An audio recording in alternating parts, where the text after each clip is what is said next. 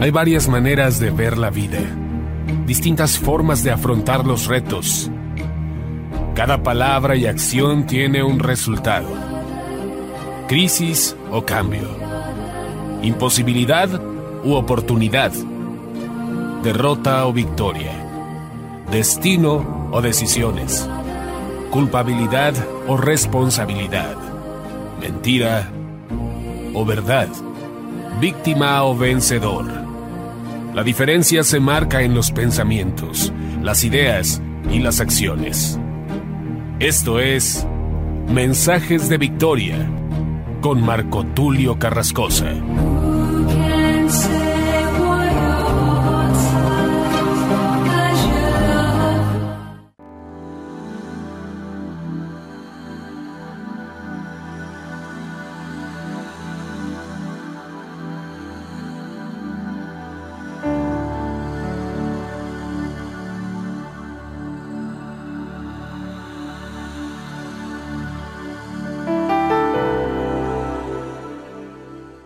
Bendiciones a todos, es una gran alegría poderles saludar nuevamente a través de la radio, a través de internet y poder llegar hasta ustedes para compartirles el poderoso mensaje de la palabra de Dios.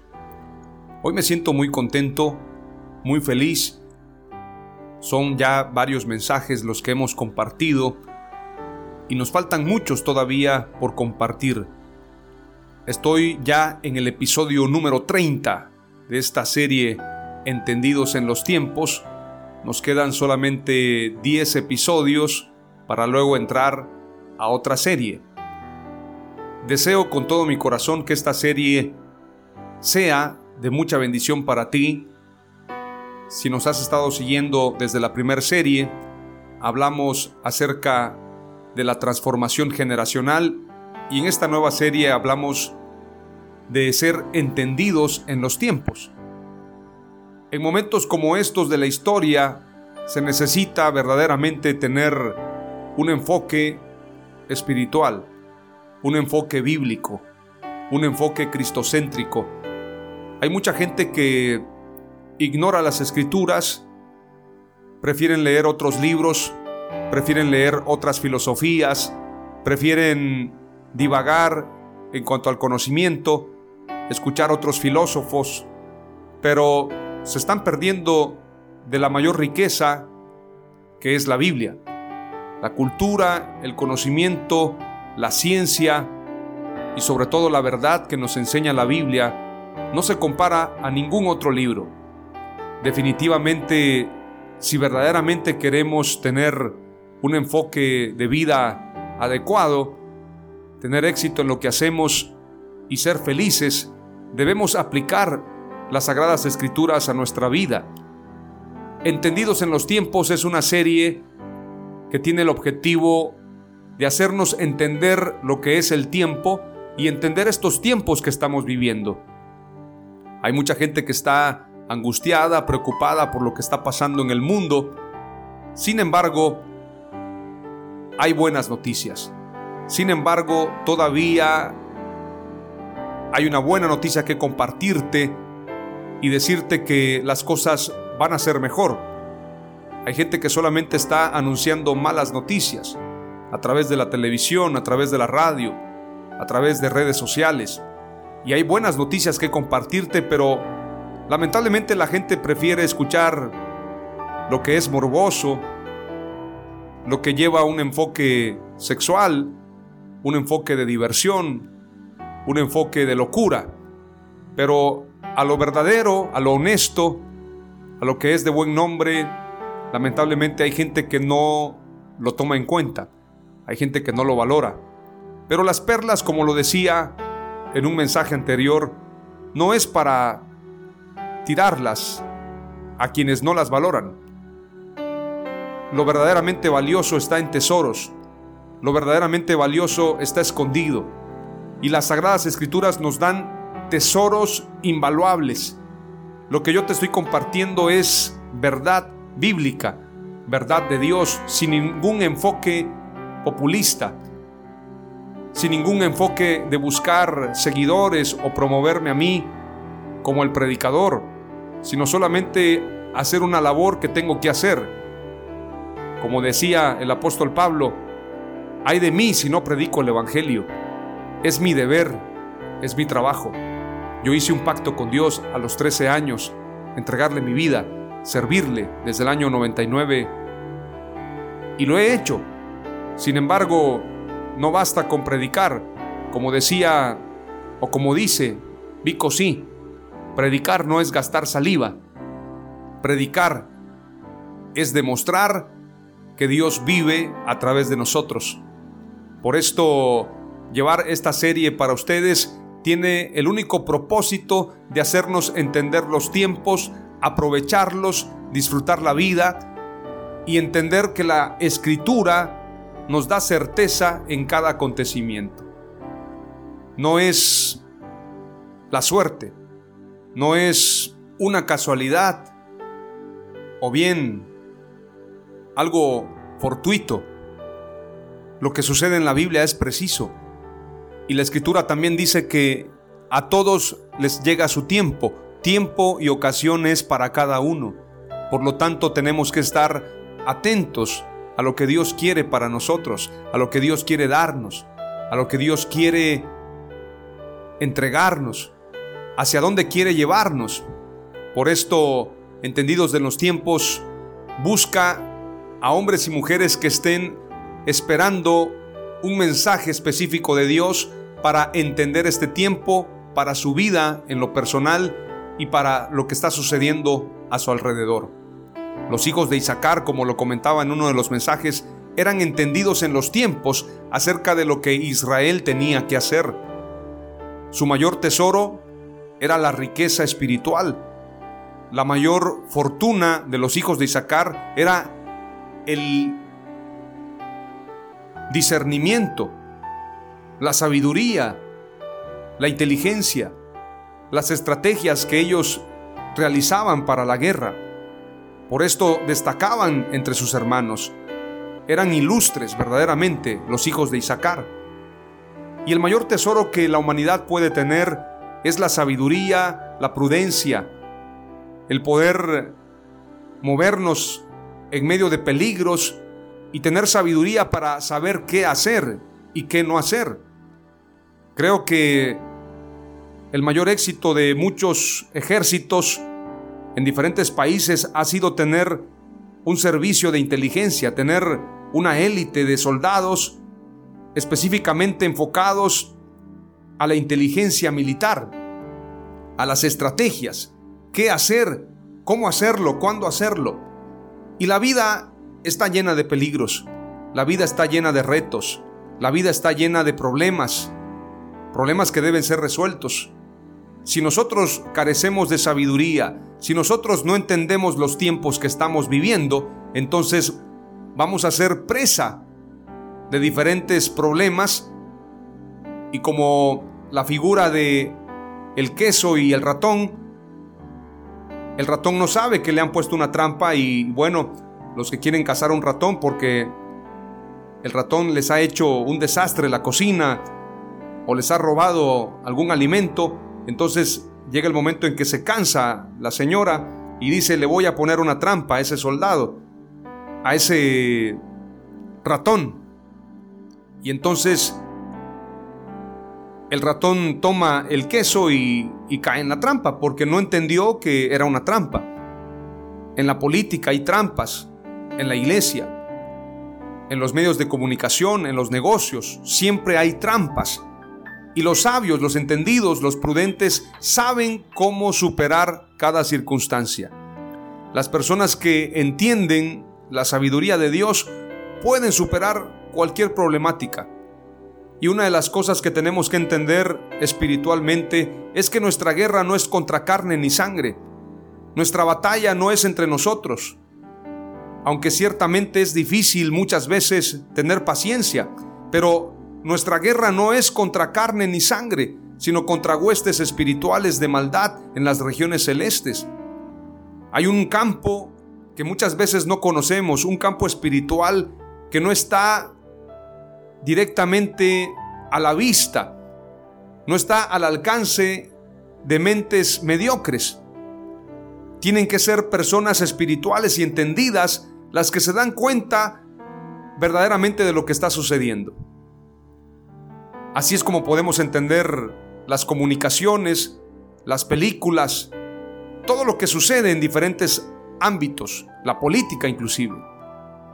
Hay personas que están por el mundo, son famosos, otros son escritores, otros son artistas, otros son publicistas, diferentes personajes. Pero muchas veces estas personas están influenciadas por fuerzas ocultas. Hay gente que piensa que todo es bueno. Hay gente que piensa que todo es agradable, pero no sabe, desconoce el contenido, desconoce el resultado, desconoce las intenciones. Caricaturas que tienen mensajes subliminales, películas, canciones, bueno, tantas cosas, inclusive si usted va y se toma un café, hay compañías que sus ganancias las invierten para el aborto, para el cambio de sexo. Hay empresas que destinan su riqueza para la maldad, para promover ideologías contrarias a la familia, contrarias a la vida, contraria a los principios de Dios, contrarias a la verdad. Sin embargo, la falta de conocimiento hace que el pueblo perezca. Por falta de conocimiento pereció mi pueblo, dice la Biblia. Y es importante señalar que todo lo que está sucediendo ahora mismo tiene un porqué y un para qué. Las cosas que suceden no son obra de la casualidad, pero Dios sigue siendo Dios. Y Dios tiene una iglesia que debe ser entendida, una iglesia que debe ser atenta a la voz de Dios. Él es el pastor, nosotros las ovejas, y debemos estar atentos al llamado de Dios, atentos a su voluntad. Por esto quiero compartirte un mensaje el día de hoy con un enfoque de entendimiento, saber lo que está pasando, si verdaderamente nos anuncia el fin de los tiempos, todavía faltan muchas cosas. La gente que no tiene discernimiento piensa que ya es el fin. Yo he escuchado pastores que dicen, estos son principios de dolores y una vez que vienen los principios de dolores ya no hay nada que lo detenga. El fin es inminente. Sin embargo, la escritura nos da certeza en muchos cumplimientos que todavía no han sucedido. La gente que no sabe escudriñar las escrituras, no sabe discernir los tiempos, piensa que verdaderamente lo que está pasando ya es el momento del alumbramiento, el momento de la calamidad si lo podemos ver de esa manera, el alumbramiento es un tiempo de alegría, pero la calamidad en el sentido de el dolor, el mayor dolor que va a sufrir la mujer. Es decir, cuando la mujer sabe que va a dar a luz, se angustia y creo que el mayor momento de angustia de una mujer embarazada es el parto. Pero también se le llama alumbramiento porque una vez que ha pasado la angustia, tiene a su hijo con ella, a su hijo, a su hija. Por esto, el pensar en la calamidad, en la gran tribulación y en todo lo que vendrá, tenemos que verlo con objetividad y con la fe y la certeza de que vamos a tener vida y vida eterna con Dios. Vamos a ser salvos de toda condenación, de toda tribulación. Sin embargo, es importante señalar que aunque la Biblia habla de esa gran tribulación y todo eso que acontecerá, tenemos que saber cronometrar los tiempos. Todo tendrá un tiempo, todo tendrá un cumplimiento en base a las escrituras. Lo que voy a compartirte hoy da un mapa a detalle de cada uno de los acontecimientos. En los próximos mensajes voy a estar hablando un poco también acerca de la predestinación. ¿Existe o no existe la predestinación? Hay gente que piensa que fue predestinado para ser salvo y pase lo que pase, no va a perder su salvación. Hay otra gente que dice, aunque yo vaya a un templo, yo estoy predestinado para el mal. Bueno, la predestinación no es en ese sentido. La predestinación va más allá y de eso voy a hablar en otro episodio. Pero ahora me quiero centrar en hablar en un mapa, en hablar en un cronómetro, o bien en presentar una línea del tiempo que nos va a ayudar a visualizar las cosas de mejor manera. El episodio de hoy lo he titulado Es necesario que todo acontezca. Antes de compartirte la palabra de Dios, quiero que hagamos una oración y le pidamos a Dios que nos dé sabiduría, inteligencia, ciencia y que podamos compartir esta palabra con denuedo. Oramos a Dios. Padre amado, te doy gracias en el nombre de Jesús por tu palabra. Gracias por este tiempo. Gracias por la oportunidad que me das de ser un mensajero de tu palabra, un mensajero que predique buenas noticias y que yo pueda anunciar, Señor, de una manera clara, una línea del tiempo, un cronómetro, un mapa de acontecimientos que están escritos en tu palabra y que todos tenemos que entender para poder estar firmes, para poder estar enfocados y sobre todo para que estemos firmes y nada nos mueva. Porque hoy en día han salido muchos mentirosos, muchos falsos profetas, falsos mesías, engañadores, que están promoviendo que la iglesia se desenfoque. Mucha gente está creyendo en mentiras, ha venido comezón de oír y se han levantado enseñanzas apóstatas que van en contra de tu palabra. En medio de todo esto que está sucediendo en el mundo, queremos que la iglesia se levante como una luz para alumbrar donde hay oscuridad para alumbrar donde hay oscurantismo, para llevar luz en la gente que está ciega, que no tiene entendimiento, para que la luz tuya, Señor, quite toda ceguera y toda falta de visión. Que la luz de lo alto pueda alumbrarnos. Tú eres el Padre de las luces y tú eres quien nos da todo regalo, toda dádiva, todo lo que desciende de ti es bueno, Señor, y te pedimos que nos des sabiduría, inteligencia, entendimiento para entender estos tiempos. Permíteme compartirle la palabra tuya a este pueblo que necesita un mensaje diferente. Señor, que entendamos que hay mucho por hacer, que aún no es el fin, que hay mucho por hacer todavía y que las cosas, aún en medio de la adversidad, las cosas van a salir bien porque tú estás con nosotros. Como dice tu palabra, y he aquí que yo estoy con ustedes todos los días hasta el fin del mundo. Señor, que entendamos que tú estás con nosotros y que saldremos victoriosos en medio de cualquier circunstancia. Que entendamos que tus pensamientos son de bien y no de mal para darnos el fin que esperamos. Que sepamos que hay un gran avivamiento por suceder y que ese avivamiento representa la predicación del Evangelio a toda criatura. Danos sabiduría, danos entendimiento, Señor. Bendice a cada oyente, a cada hombre, a cada mujer que escucha la radio y comparto esta palabra con denuedo, con la unción de tu Santo Espíritu y con el fuego de tu presencia. En el nombre de Jesús. Amén. Aleluya. Mateo 24, verso 1 en adelante. Es un pasaje muy conocido, voy a leer de manera parafraseada porque en el mensaje anterior compartí Mateo 24. Es un pasaje muy reconocido, pero voy a parafrasear en esta ocasión. Parafrasear quiere decir, voy a saltarme algunos pasajes, dando a entender lo que dice cada uno de ellos, pero al final de cuenta Quiero que si tú puedes estudiar Mateo 24 en casa, hazlo con tu familia y entiende los diferentes acontecimientos que nos habló nuestro Señor Jesús. Mateo 24, verso 1 dice, Cuando Jesús salió y se iba del templo, se le acercaron sus discípulos para mostrarle los edificios del templo. Y él respondiendo les dijo, ¿no ven todo esto? De cierto les digo que aquí no quedará piedra sobre piedra que no sea derribada. En este pasaje se está profetizando la destrucción del templo. En el año 70 el emperador Tito devastó el templo de Jerusalén y todo Jerusalén.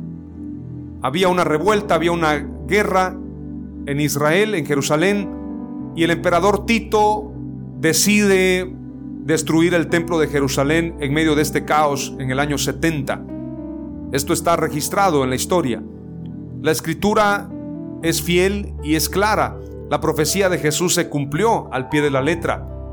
Sin embargo, en este pasaje se nos da una expectativa de tener en claro que se va a construir otro templo en ese lugar. Dice claramente el pasaje, de cierto les digo que aquí, es decir, en este lugar, que aquí no quedará piedra sobre piedra que no sea derribada.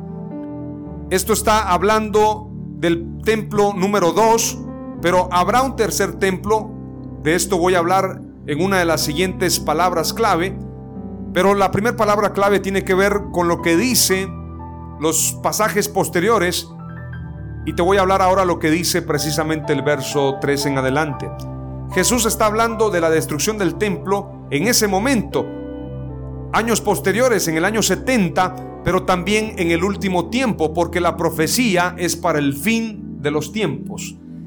A partir de esa profecía, Dice la escritura en el verso 3, Estando él sentado en el monte de los olivos, sus discípulos se acercaron a él aparte y le dijeron, Dinos cuándo sucederán estas cosas y qué señal habrá de tu venida y del fin del mundo. Estas cosas se está refiriendo la destrucción del templo, se está refiriendo a la devastación de Jerusalén. ¿Cuándo sucederá esto? Dinos cuándo sucederán estas cosas ¿Y qué señal? Aquí hace una pregunta clara el discípulo o los discípulos. ¿Y qué señal habrá de tu venida y del fin del mundo? La pregunta es puntual. ¿Qué señal habrá de tu venida y del fin del mundo? Respondió Jesús y les dijo, Miren que nadie les engañe porque muchos vendrán en mi nombre diciendo yo soy el Cristo. Y engañarán a muchos. Oirán de guerras y de rumores de guerras. Miren que no los turben porque es necesario que esto acontezca, pero todavía no es el fin. Recientemente se propagó una noticia acerca de Jerusalén y de Israel. Recientemente se dio a conocer que aparentemente los rabinos, los más ortodoxos de Israel, habían proclamado ya la aparición de su Mesías. Yisquiahu Ben David, con ese nombre lo presentaron. De hecho, hubieron algunos comunicadores que se atrevieron a hablar mal de nuestro Señor Jesús, diciendo, el Mesías que muchos han creído, Jesús no es el verdadero, sino el que ha aparecido. Yisquiahu Ben David, así lo presentaron. Otros hicieron una aclaración y dijeron que no corresponde el nombre que le pusieron a este rabino que el verdadero nombre del que aparece en el video es el rabino Shlomo Yehudá. En este caso, todavía no hay una noticia certera al respecto, pero la escritura ya nos decía desde hace más de dos mil años, nuestro Señor Jesús dijo, miren que nadie les engañe porque muchos vendrán en mi nombre diciendo yo soy el Mesías y engañarán a muchos. Es decir, no solamente habrá un Mesías o dos, habrán muchos falsos Mesías, ya Jesús lo había anunciado desde hace más de dos mil años. Oirán de guerras y de rumores de guerras. Miren que no los turben, porque es necesario que esto acontezca, pero todavía no es el fin. Porque se levantarán nación contra nación, reino contra reino, los entregarán a tribulación, estoy parafraseando, los matarán, Muchos falsos profetas se levantarán y engañarán a muchos. Por haberse multiplicado la maldad, el amor de muchos se enfriará. Pero el que persevera hasta el fin, este será salvo y este evangelio del reino será predicado en todo el mundo para testimonio a todas las naciones y luego vendrá el fin. La primera palabra clave que quiero compartirte y te recomiendo que estudies todo Mateo 24 es la siguiente. Aún no es el fin Repite conmigo ahí donde estás, aún no es el fin, porque esto lo enseñó Jesús. No estoy diciéndolo para consolarte o, a lo mejor tú piensas que te digo esto para que no estemos tristes, no estemos temerosos. La escritura lo dice, verán todo esto, pero aún no es el fin. De hecho, menciona que también habrán plagas. Lo dice la escritura claramente habrá hambre, terremotos. Y dice en otra parte también, en el verso 7 de Mateo, te recomiendo que leas la versión Reina Valera 1960. Dice, y habrá pestes, porque en otras versiones omiten esa parte, porque dice, se levantarán nación contra nación y reino contra reino. Recientemente vimos la amenaza o bien el rumor de guerra entre Estados Unidos y Rusia, que esto ha sido constante, Corea del Norte, también en el caso de Irán e Israel, en constante movimiento de amenaza están estos países y de alguna manera son rumores de guerra, como lo dice la escritura. Se levantarán nación contra nación y reino contra reino y habrá pestes. Esto es lo que está sucediendo en el mundo ahora mismo. Y hambre y terremotos en diferentes lugares. Previo a esto dice en el verso 6, y oiréis de guerras y rumores de guerras. Mirad que no os turbéis, porque es necesario que todo esto acontezca, pero aún no es el fin. Por esto tenemos que tener en claro, hay gente que piensa que lo que se dice en televisión es cierto, lo que se dice en la radio es cierto, lo que se dice en las redes sociales es cierto. Vayamos a la escritura y lo he dicho una y otra ocasión, cielo y tierra pasará, pero su palabra no pasará. La palabra de Jesús es fiel y verdadera. Las profecías de Jesús son verdaderas. Tenemos la palabra profética más segura. No podemos estar dudando de lo que está escrito. La palabra de Dios es verdadera. Sea Dios veraz y todo hombre mentiroso. Dios es fiel a su palabra, Él es fiel a sus promesas y cada profecía se va cumpliendo y se cumplirá al pie de la letra. Por lo tanto, en este episodio que te comparto, es necesario que todo esto acontezca. La primera palabra clave que te comparto es, aún no es el fin. Repítelo con tu familia, dile a tu gente, dile a tu familia, a tus amigos, porque hay mucha gente que se espanta. Por muchos años escuchamos ese mensaje, Cristo viene. Sí, Cristo viene, pero antes van a suceder muchas cosas. La gente que es entendida en los tiempos sabe lo que va a suceder y cómo va a suceder. Hay gente que está esperando el rapto. El rapto no va a suceder. Lo que va a suceder es un tiempo de procesamiento, un tiempo de persecución. La Biblia no nos habla de rapto, lo he dicho una y otra vez.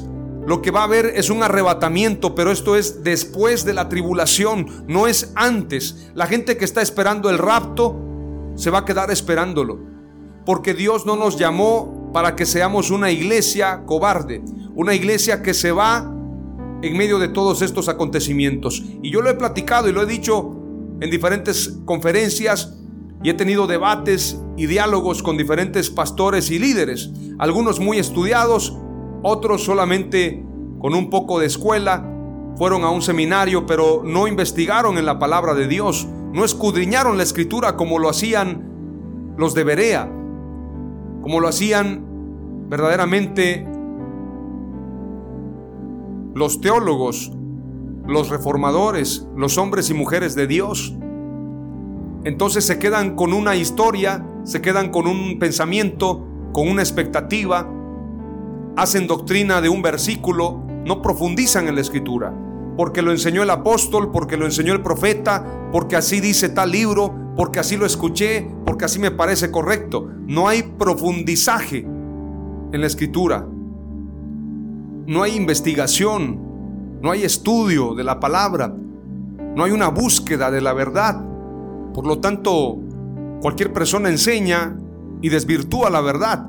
Y cuando la verdad no es completa, se convierte en una mentira. Porque la verdad tiene que ser completa, tiene que ser integral, tiene que tener concordancia con las sagradas escrituras. No debe de haber contradicción.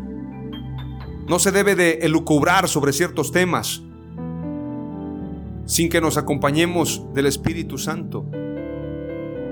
Porque elucubrar o pensar de manera profunda sobre ciertos temas sin la ayuda del Espíritu Santo es peligroso.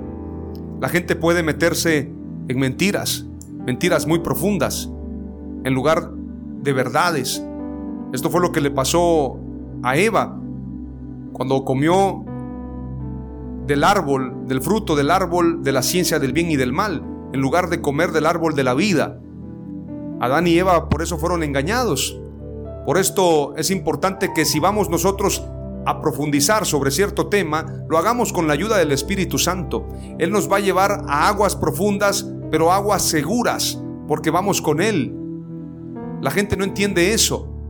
Compran libros sin tener el mayor discernimiento de las cosas. Y decía un pastor hace muchos años, y creo que es muy cierto, si quieres leer libros, antes de leer libros de cualquier autor, de cualquier escritor, primero lee la Biblia. Primero estudia la Biblia y después podrás leer cualquier libro. Para que cada libro que tú estudies se filtre en base a la verdad de la palabra de Dios. Yo hace muchos años estudié el libro de Sofía, un libro que aparentemente es bueno, pero muchas filosofías son contrarias a la verdad.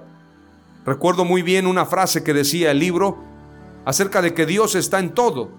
Es decir, Dios puede estar en una taza, Dios puede estar en una rana.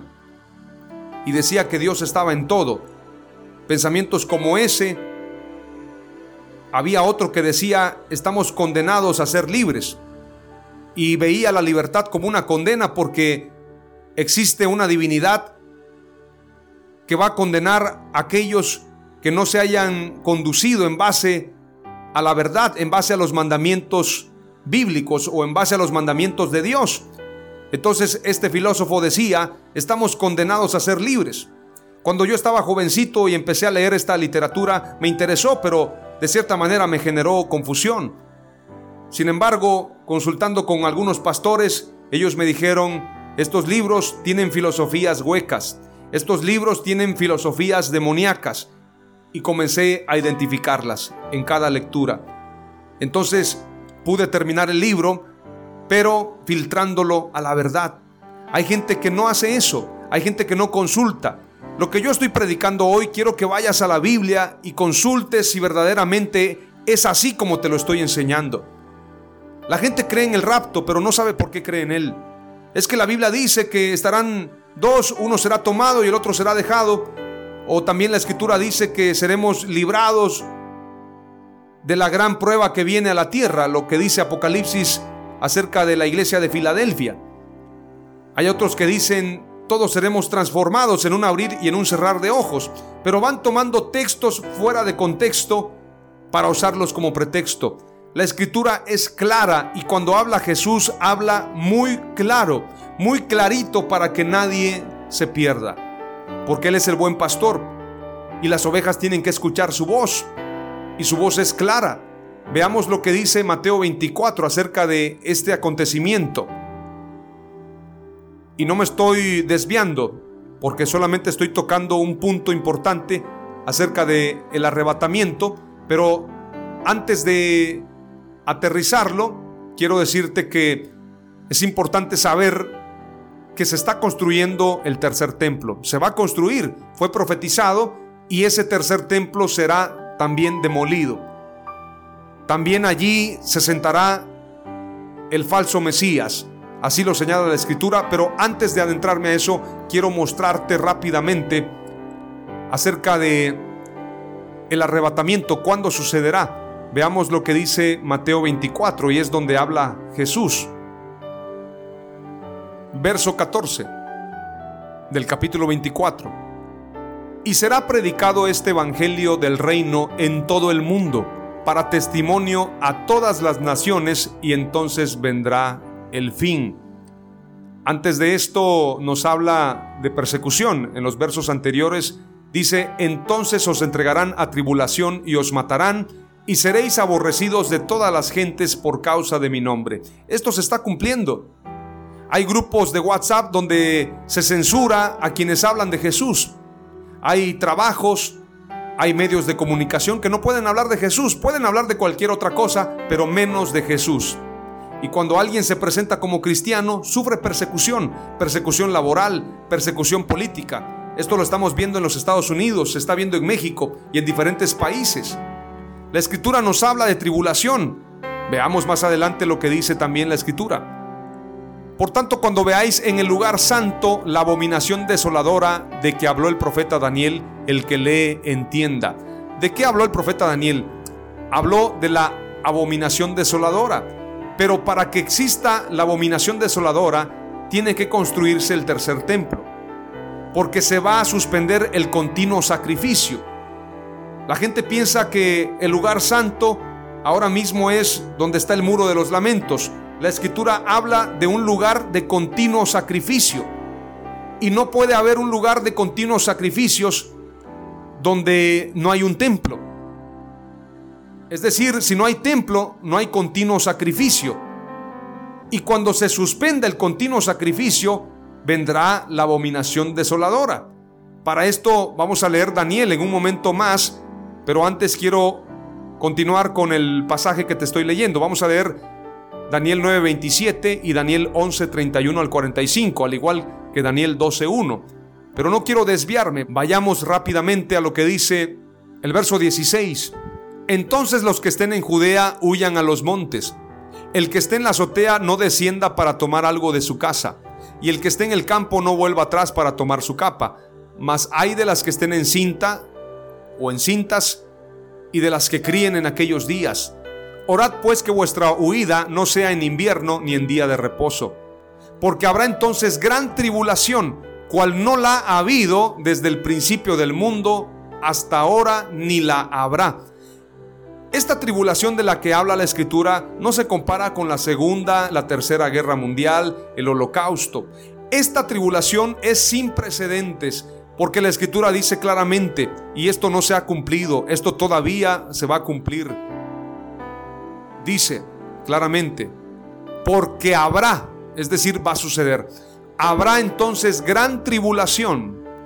Usa la palabra gran tribulación. Hay muchos apologistas que dicen que una cosa es la tribulación y otra cosa es la gran tribulación. Pero la escritura no separa tribulación y gran tribulación. Jesús la llama por igual. Habrá gran tribulación, la cual no ha habido desde el principio del mundo hasta ahora ni la habrá. Y luego dice, y si aquellos días no fuesen acortados, nadie sería salvo. Mas por causa de los escogidos, aquellos días serán acortados. Es decir, habrán escogidos, aquí habrán cristianos. Nosotros los cristianos somos escogidos, porque Jesús dijo, no me habéis elegido ustedes a mí, sino que yo os elegí a vosotros para que vayáis y llevéis mucho fruto y vuestro fruto permanezca. Aleluya. Los escogidos somos nosotros, la iglesia, judíos y cristianos. Somos los escogidos de Dios para salvación. Y si aquellos días no fuesen acortados, nadie sería salvo, mas por causa de los escogidos, aquellos días serán acortados. Entonces si algunos dijere, mirad, aquí está el Cristo, o mirad, allí está, no lo creáis. Es decir, aquí está hablando claramente del antimesías, o antimesías, como lo llaman los hebreos. El anticristo, en español te lo digo para que me entiendas, para cuando se manifieste el anticristo, la iglesia no estamos en el rapto. La iglesia seguimos aquí, puesto que lo está diciendo la escritura tan claramente que no nos cabe la menor duda. Se levantarán falsos cristos, dice más adelante, y falsos profetas, pero esto lo dice dando a entender que habrán previamente falsos cristos, falsos profetas, harán grandes señales y prodigios de tal manera que engañarán, si fuere posible, aún a los escogidos. Pero Jesús está hablando claramente de un Cristo falso, de un falso Mesías, Dice, si algunos dijeren, mirad, aquí está el Cristo, o mirad, allí está, no lo creáis. Y está hablando de persecución, está hablando de una abominación desoladora. Pero primero el anticristo va a ser manifiesto, se va a manifestar, se va a sentar en el templo, va a ser adorado como Dios, como lo señala el profeta Daniel y como lo señala el apóstol Pablo. Y después de esto, el anticristo romperá el pacto y cuando rompa el pacto vendrá la gran persecución. Los cristianos que están esperando el rapto se van a quedar engañados.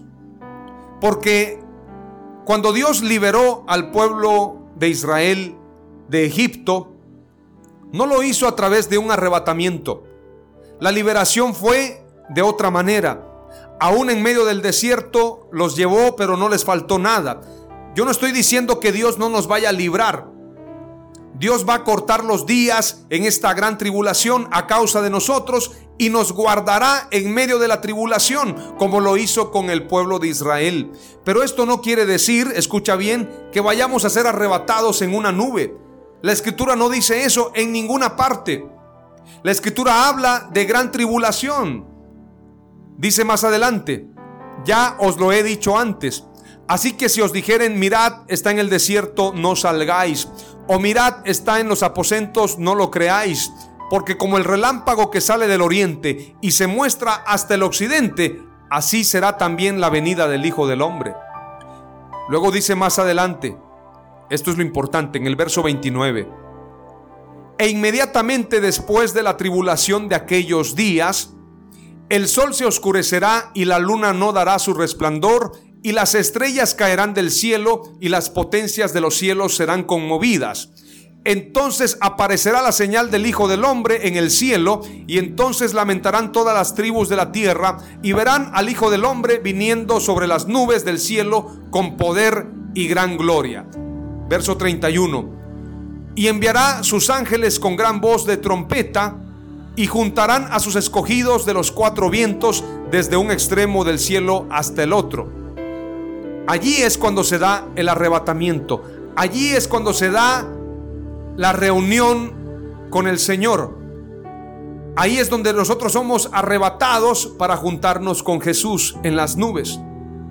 Pero esto quiere decir que será en un tiempo en el que ya pasó la gran tribulación, en el que ya se manifestó el hombre de pecado.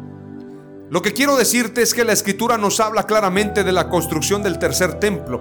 Los que están esperando el rapto, quiero decirles, no sucederá sin que antes se construya el tercer templo, se manifieste el anticristo, se manifieste el hombre de pecado, el hijo de perdición, y se levante la apostasía de gran manera. Es decir, acontezca la apostasía en su mayor nivel y se manifieste el hombre de pecado, el hijo de perdición como lo llama la escritura. No puede manifestarse antes de la apostasía, ni puede presentarse el Mesías falso sin que esté construido el tercer templo. Si se presenta es porque ya se está acordando el pacto y ese pacto es para que se construya el tercer templo. Recuerden que lo único que ha impedido la construcción del tercer templo es que en ese lugar santo hay una mezquita musulmana. Cuando hagan ese pacto de paz y se pongan de acuerdo, entonces se va a construir el tercer templo. Hay gente que piensa que es imposible. Esto va a suceder porque está escrito en la escritura, valga la redundancia, está profetizado. Entonces cuando se construya el tercer templo, entonces aparecerá el anticristo se va a manifestar.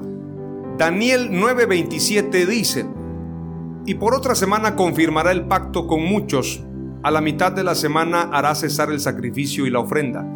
Es decir, primero hay un pacto de paz para que los musulmanes y judíos estén de acuerdo, se construye el tercer templo, puesto que va a haber sacrificios, si no hay templo no hay sacrificios.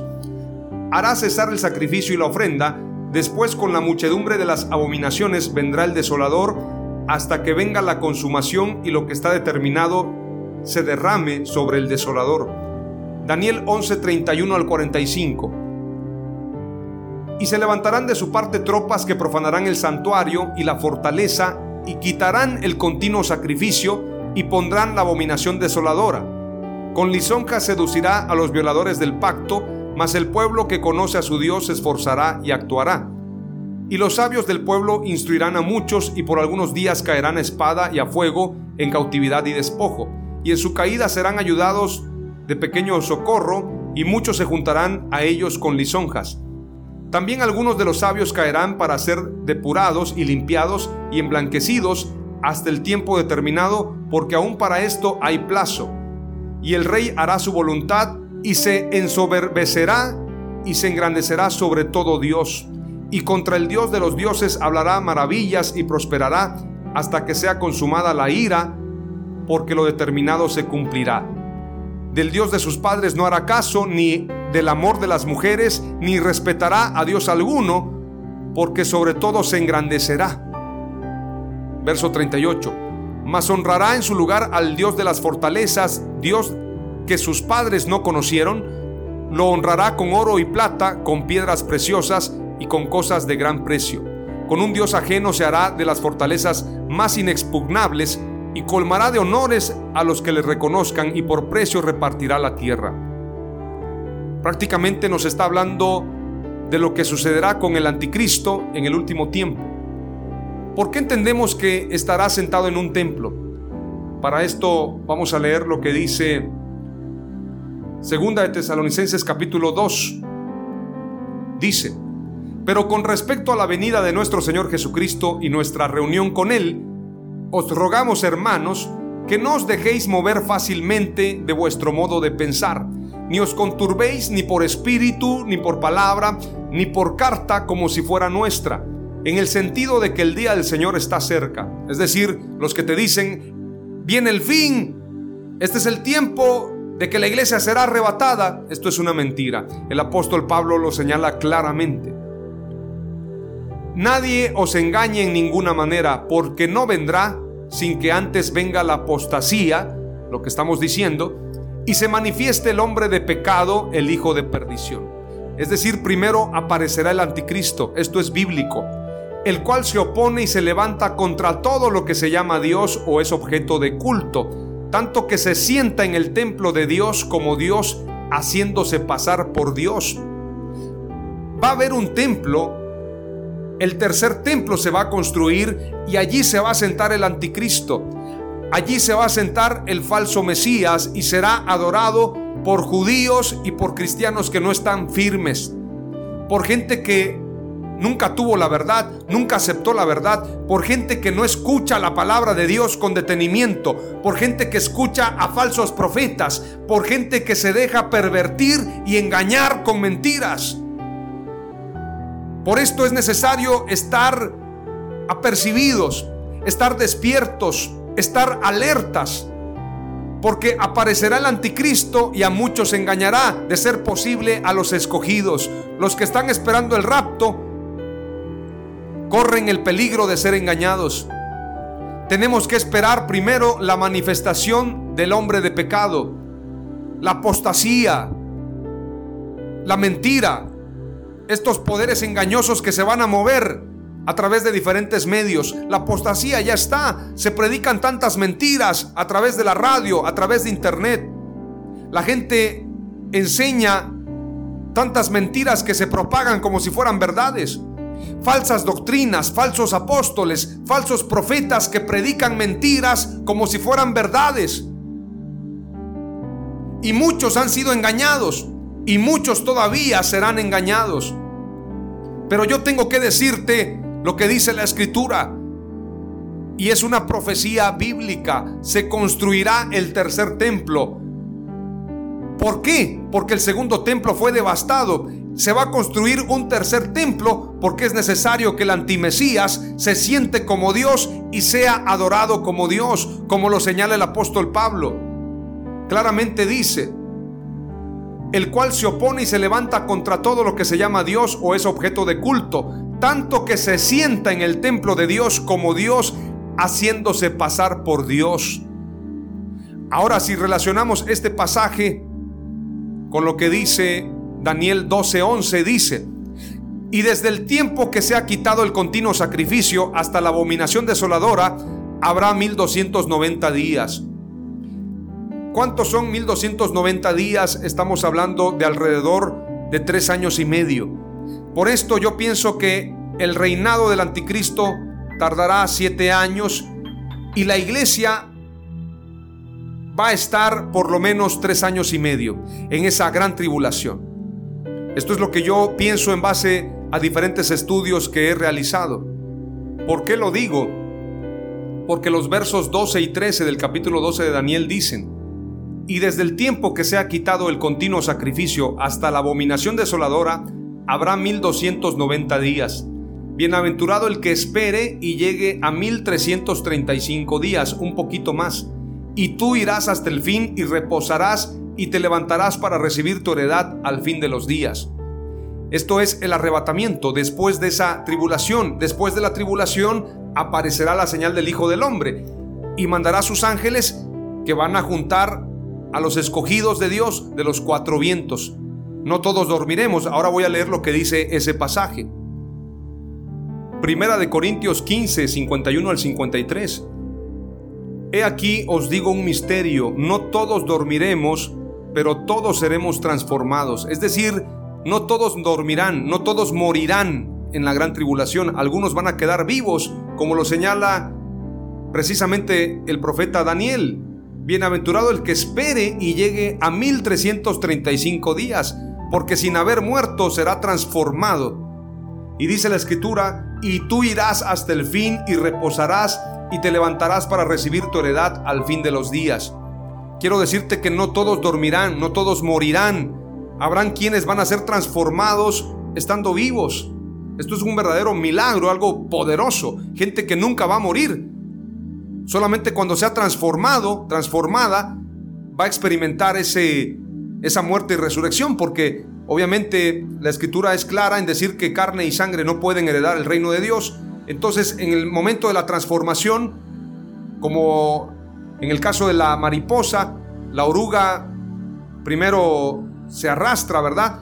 Y cuando llega el momento de la metamorfosis, queda ese vehículo a manera de gusano que, la mariposa tenía. Entonces quedan ahí los restos, pero la mariposa sale de ese, de ese vehículo, de esa piel que tenía. Así pienso que será la transformación. Vamos a ser transformados, vamos a mutar, digámoslo así, vamos a transformarnos de un cuerpo de muerte a un cuerpo eterno, un cuerpo espiritual seremos transformados en un abrir y en un cerrar de ojos. Dice la escritura más adelante, leemos el pasaje completo. En un momento y en un abrir y cerrar de ojos, al final de la trompeta, a la final trompeta. Es decir, habrá una trompeta final. Para esto ya pasaron muchas trompetas. La gente piensa que el arrebatamiento es antes de la tribulación, pero si lee este pasaje con detenimiento y se va a Apocalipsis y revisa el toque de las trompetas, se va a dar cuenta que el apóstol Pablo dijo claramente a la final trompeta. Y la final trompeta tiene que ver con el arrebatamiento, con la transformación, pero tiene que ver con un cumplimiento. No dice a la primer trompeta, dice a la final trompeta, porque se tocará la trompeta y los muertos serán resucitados incorruptibles y nosotros seremos transformados porque es necesario que esto corruptible se vista de incorrupción y esto mortal se vista de inmortalidad, como la mariposa. Es necesario que se dé esa transformación, esa metamorfosis. Aleluya. ¿Cuántos quieren vivir? ¿Cuántos quieren vivir esa experiencia? Todos queremos vivirla. La segunda palabra clave es se construirá el tercer templo. La tercera palabra clave es el arrebatamiento será después de la gran tribulación. Repito nuevamente, el arrebatamiento será después de la gran tribulación. Palabra clave número 3. Aunque no van en secuencia, quiero señalarlo. Las palabras clave son para que las tengas en tu mente. No quiero decir que con esto es una línea del tiempo necesariamente que las palabras clave van a marcar los tiempos. Las palabras clave no están en orden, porque después de la construcción del templo, como lo he dicho, se dará el tiempo de la abominación desoladora y luego la gran persecución. Pero intermedio, podemos decirlo que mientras se construye el templo, mientras se da este pacto, se promoverá la apostasía en gran nivel. Lo que estamos viendo ahora como apostasía, claro que lo es, pero llegará un tiempo de apostasía a un nivel sin precedentes. Vamos a ver pastores, líderes, grandes teólogos apostatar de la fe de manera pública. Van a dejar su fe para adorar a este falso Mesías. Van a hacer pacto con él. Van a hacer alianza con él. Lo van a recibir como Mesías. Esta es la apostasía. Dejarán a Jesús por seguir al falso Mesías. Habrá apostasía y se manifestará el anticristo. Quiero leerte lo que dice más adelante Segunda de Tesalonicenses capítulo 2, verso verso 4. Dice. Y luego verso 5. Dice claramente, el cual se opone y se levanta contra todo lo que se llama Dios o es objeto de culto, tanto que se siente en el templo de Dios como Dios, haciéndose pasar por Dios. ¿No os acordáis que cuando yo estaba todavía con vosotros os decía esto, y ahora vosotros sabéis lo que lo detiene? a fin de que a su debido tiempo se manifieste. Prácticamente hay algo que detiene la manifestación del anticristo y quiero decírtelo. La escritura nos habla de una guerra en los cielos. Y esto es importante, ya el tiempo se me fue, lo voy a mencionar en la siguiente prédica. La Biblia habla de tres guerras. La guerra en los cielos, la guerra entre el arcángel Miguel y Satanás y sus ángeles, el arcángel Miguel y los ángeles que lo acompañan, habrá una guerra en los cielos y una vez que se desate esa guerra y Satanás sea vencido, será arrojado a la tierra. Cuando sea arrojado a la tierra sabrá que le queda poco tiempo y es allí cuando se va a manifestar el anticristo, sabiendo que le queda corto tiempo. Lo que lo detiene es esa guerra. Y sabéis lo que lo detiene a fin de que a su debido tiempo se manifieste. Luego en el verso 7 dice, porque ya está en acción el ministerio de la iniquidad. Ya está en acción, eso nos queda claro. El apóstol Juan también lo escribe. Hijitos míos, sabéis que el anticristo se manifestará y ya está. Así lo señala el apóstol Juan. Voy a darle lectura más adelantito. Dice claramente, solo que hay quien al presente lo detiene hasta que él a su vez sea quitado de en medio. Satanás se presenta todavía para acusar a la iglesia, para acusar a los hijos de Dios, pero cuando sea echado de los cielos, como lo señala Apocalipsis, como lo señala Daniel, habrá una guerra tan fuerte. Voy a leerte ese pasaje rápidamente y luego te leo lo que dice el apóstol Juan. Te recomiendo que leas Daniel 12 y Apocalipsis 12, Mateo 24, bueno, diferentes pasajes. Dice la escritura en Apocalipsis 12, verso 7. Después hubo una gran batalla en el cielo, Miguel y sus ángeles luchaban contra el dragón y luchaban el dragón y sus ángeles, pero no prevalecieron ni se halló ya lugar para ellos en el cielo. Y fue lanzado fuera el dragón, la serpiente antigua, que se llama Diablo y Satanás, el cual engaña al mundo entero, fue arrojado a la tierra y sus ángeles fueron arrojados con él. Entonces oí una gran voz en el cielo que decía, ahora ha venido la salvación, el poder y el reino de nuestro Dios y la autoridad de su Cristo, porque ha sido lanzado fuera el acusador de nuestros hermanos, el que los acusaba delante de nuestro Dios día y noche. Luego dice, y ellos le han vencido por medio de la sangre del cordero y de la palabra del testimonio de ellos, y menospreciaron sus vidas hasta la muerte. Por lo cual alegraos cielos y los que moráis en ellos hay de los moradores de la tierra y del mar, porque el diablo ha descendido a vosotros con gran ira, sabiendo que tiene poco tiempo. Luego dice, y cuando vio el dragón que había sido arrojado a la tierra, persiguió a la mujer que había dado a luz al hijo varón. ¿Quién es esta mujer? Es la iglesia. Y se le dieron a la mujer las dos alas de la gran águila para que volase de delante de la serpiente al desierto. Por esto dice, huyan a los desiertos, huyan a la montaña a su lugar donde es sustentada por un tiempo y tiempos y la mitad de un tiempo. Lo que dice la escritura, lo que dice el profeta Daniel, lo que habíamos leído hace un momento, y desde el tiempo que se ha quitado el continuo sacrificio hasta la abominación desoladora, habrá 1290 días.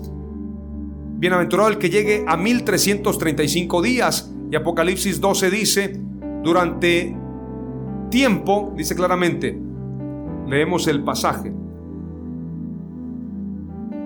durante un tiempo, por un tiempo y tiempos y la mitad de un tiempo. Parece claramente que está hablando de tres años y medio. La mujer huye y la mujer es sustentada. Es decir, no necesariamente va a ser en las nubes, Vamos a ser perseguidos y vamos a huir y Dios nos va a guardar, nos va a preservar. Ahora lo que dice el apóstol Juan claramente y con esto voy a aterrizar el mensaje. Primera de Juan, capítulo 2, verso 18. Hijitos, ya es el último tiempo, y según vosotros oísteis que el anticristo viene, así ahora han surgido muchos anticristos, por esto conocemos que es el último tiempo. Salieron de nosotros, pero no eran de nosotros. Este pasaje está hablando del anticristo y los falsos cristos que se han presentado. Pero luego dice también, para que la iglesia no sea engañada, dice claramente lo siguiente. Os he escrito esto sobre los que os engañan, pero la unción que vosotros recibisteis de él permanece en vosotros, y no tenéis necesidad de que nadie os enseñe, así como la unción misma os enseña todas las cosas y es verdadera, y no es mentira, según ella os ha enseñado, permaneced en él. Y ahora, hijitos, permaneced en él, ¿en quién? En Jesús, para que cuando se manifieste, cuando se manifieste quién? El anticristo, para que cuando se manifieste tengamos confianza. Tengamos confianza porque hará guerra contra los santos, dice la escritura, para que en su venida, en la venida de Jesús, no nos alejemos de él avergonzados. ¿Por qué se habría de alejar avergonzado a alguien? Por haber creído la mentira, por haber adorado a otro que no era Jesús. Tenemos que tenerlo en claro. El tiempo se me ha acabado, voy a completar este mensaje en el siguiente episodio. Las palabras clave, las próximas que te doy son las siguientes, la número 4, habrá apostasía y se manifestará el anticristo. Número 5, habrá gran persecución. Y la palabra clave número 6, basándome en Mateo 24, cuando dice claramente acerca del fin, anunciando un gran avivamiento, dice el verso 14 del capítulo 24 de Mateo, y será predicado este Evangelio del reino en todo el mundo para testimonio a todas las naciones y entonces vendrá el fin. Será predicado el Evangelio en todo el mundo. Ahora no ha sido predicado en todo el mundo. Hay muchas cosas que faltan. Falta que se construya el templo. Falta que venga la gran apostasía. Hace falta también que se manifieste el anticristo. Todavía va a suceder la gran persecución y todavía falta el gran avivamiento que señala el profeta Joel, que señala Isaías, que señala Mateo, que señala la Biblia. El gran avivamiento por el cual se predicará el Evangelio en toda la tierra. La tierra será llena del conocimiento de Dios y esto sucederá en medio de la gran tribulación. ¿Sabes por qué? Porque los únicos lugares a donde la palabra de Dios no ha llegado, como lo señalaba Marcos Witt en su disco Enciende una luz, son las montañas y los desiertos del mundo. ¿Cuándo vamos a predicar en esos lugares? Cuando huyamos a los montes y a los desiertos en la gran persecución. Allí se predicará el Evangelio a toda criatura, habrá avivamiento y entonces vendrá el fin. Oramos al Señor. Padre amado, te doy gracias por esta palabra, por este mensaje. He compartido cinco palabras clave y quiero darle continuidad al próximo mensaje con el enfoque de las tres guerras que van a suceder. La guerra de los cielos, la guerra de Gog y Magog, la guerra de Armagedón, que son diferentes. Muchos confunden y piensan que solamente habrá una guerra. Habrán tres guerras y te pido Dios que me dé sabiduría para compartir este mensaje. Ahora me centro en señalar estas cinco palabras clave y te pido que sean carne en nuestro corazón para que estemos apercibidos y entendidos en los tiempos. Aún no es el fin. Se construirá el tercer templo. El arrebatamiento será después de la gran tribulación. Habrá apostasía y se manifestará el anticristo. Habrá gran persecución. Habrá gran tribulación pero también habrá avivamiento y evangelización total.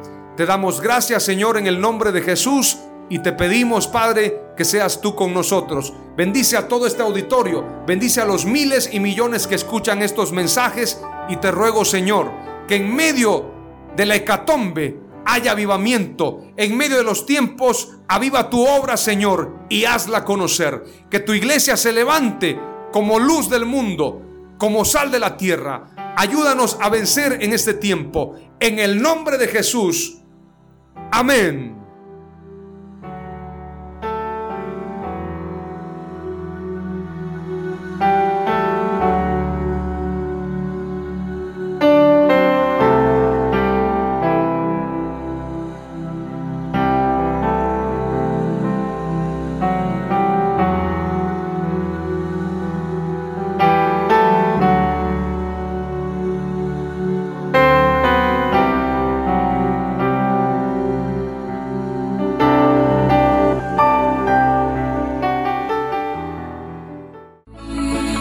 Fue Mensajes de Victoria con Marco Tulio Carrascosa. Gracias por escucharnos y seguirnos en nuestras redes sociales. Si deseas invitarnos a tu ciudad, escríbenos por inbox o al WhatsApp 961 66 882 99 961 66 882 99.